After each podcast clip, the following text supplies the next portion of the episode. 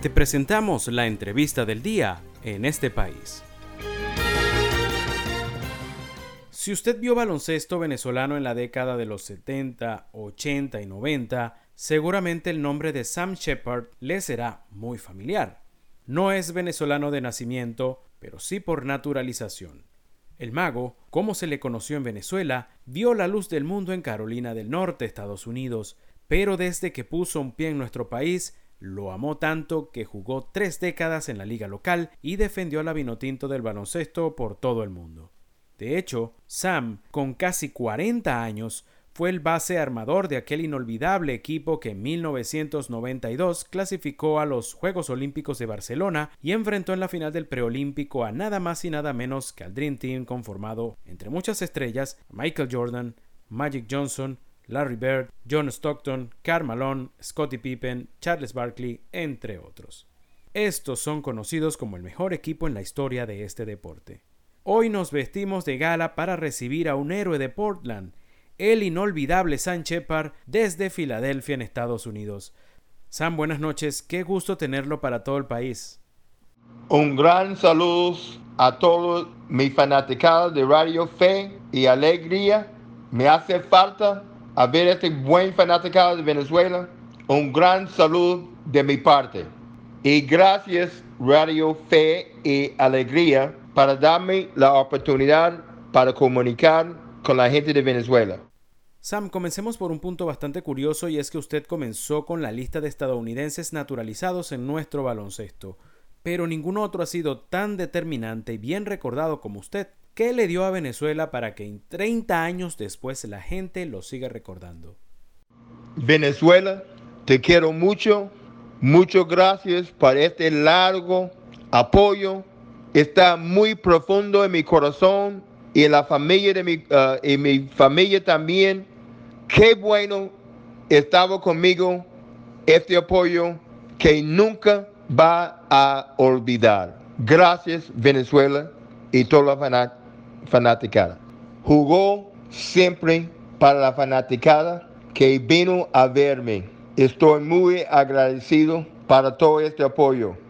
En una entrevista que usted dio a un medio estadounidense en los años 90, explicaba que antes de venir a Venezuela no sabía absolutamente nada del país. ¿Qué recuerda de esos primeros días en los que llegó a un lugar desconocido?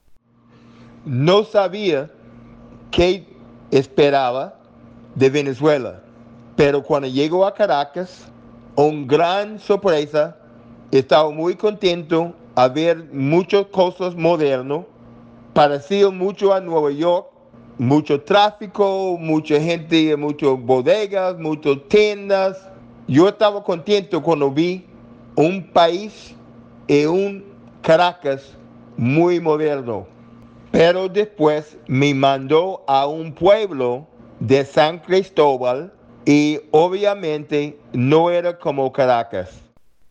En esa entrevista le explicó al periodista que le llamó mucho la atención que en el baloncesto venezolano no había un base armador como usted. ¿Qué le pareció el nivel que vio? Los venezolanos cuando llegó a Venezuela jugó con muchos golpes, muy físico, fouls peligroso, pero yo lo vi el talento del futuro. Leopoldo Bompard, Tulo Rivero, Bruno Diesio y algunos de estos jugadores que llamó la atención que sí hay vía talento en Venezuela. Un muchacho se llama Leal de Carabobo, pero vi el potencial del futuro de, de los jugadores de Venezuela. Solamente hacía falta fundamentos y bastante dedicación para mejorar. Les recordamos que estamos conversando esta noche con uno de los héroes de Portland. Se trata del inolvidable San Shepard, quien hoy nos está acompañando desde su hogar en Filadelfia. Sam, usted siempre fue un jugador espectáculo, distinto. ¿Cuáles eran sus sueños antes de llegar a Venezuela y también mientras estuvo en nuestro baloncesto, siendo más joven? Sam Shepard siempre pensaba a llegar al NBA. Fue a algunos campamentos de prueba. Muy mala suerte porque yo vino de una pequeña universidad pero yo sabía que tenía talento, por eso me dieron las pruebas para practicar con algunos equipos de NBA, Washington Bullets y un equipo de ABA se llama Baltimore Claws. Y logró el equipo de Baltimore Claws, pero después el equipo no pudo seguir porque no tiene, ah, no tiene dinero y había una combinación entre dos ligas eliminando el jugadores, ah, perdón, eliminando los equipos de la ABA y solamente quedaron con dos o tres equipos de la ABA por la NBA. Pero yo siempre trataba de demostrar que yo era el mejor jugador de Sudamérica cuando llegó. Sam, usted jugó con varios equipos en Venezuela y en todos ganó algo. ¿Cuál fue el más especial para usted? Primero, yo quería todos los equipos donde yo jugué, pero entre otros mundos hicimos historia. Cuatro campeonatos en fila, dos sudamericanos en fila. Y si Al Smith no había lesionado, había ganado cinco campeonatos en fila. Y siempre es un honor para mí había ganado en todos los equipos donde jugó. En Panteras, en Panteras ganó un campeonato. En Lara ganó un campeonato. En Guaquerías ganó un campeonato. y también había mucho tiempo que llegó a la final y quedó segundo. Pero estoy orgulloso que ganó en diferentes equipos, con diferentes organizaciones y había éxito en estos equipos donde yo jugué. Y el único equipo donde no ganó el campeonato fue en Maracaibo con el, equipo Gaiteros, pero estaba cerca. Pero el equipo era muy bueno con Armando Palacio, Luis Jiménez, Víctor González. Había tremendos jugadores ahí donde estuvo mala suerte solamente para mí que no ganamos el campeonato. Sam, el tema de la nacionalidad, ¿cómo se dio? Cuando llegó en 1981 a Barquisimeto, el secretario general de COPEI, Alexis Saldivia, hizo un sueño. Él quería hacer un Panamericanos en Venezuela y yo como nacionalizado puedo jugar por la selección nacional. Yo digo a él que tiene que hacer un gimnasio nuevo él lo hizo, pero no hay tiempo para los Panamericanos. Y la federación no hizo mis papeles a tiempo para jugar con la selección, porque no sabía cómo debía hacerlo. Pero para mí, después que no había logrado la NBA, ¿por qué no defiende a Venezuela?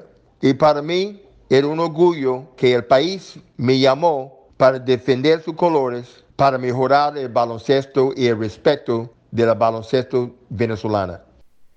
No se le dio la fortuna de jugar en la NBA, pero en 1992, defendiendo los colores de Venezuela, sí se le dio el jugar ante el mejor equipo en la historia, lleno de jugadores en la NBA, ese único e irrepetible Dream Team. ¿Qué recuerda de ese juego y de estar frente a tantas luminarias del baloncesto mundial? Yo creo que logró a poner las semillas de respeto de Venezuela en el mundo en baloncesto. Y la selección donde jugué con Iván, Carl, Gabriel, Luis, Victor David, Amano Palacio, Jaramillo, todos estos muchachos dieron mucho respeto mundial para el baloncesto de Venezuela. Para mí fue bastante frustrante porque yo tenía 38, 39 años si había jugado con ellos cuando yo tenía 25 o 26 años, igual que ellos, yo pude demostrar todos mis recursos como jugador de baloncesto. Pero obviamente no pude lograr eso.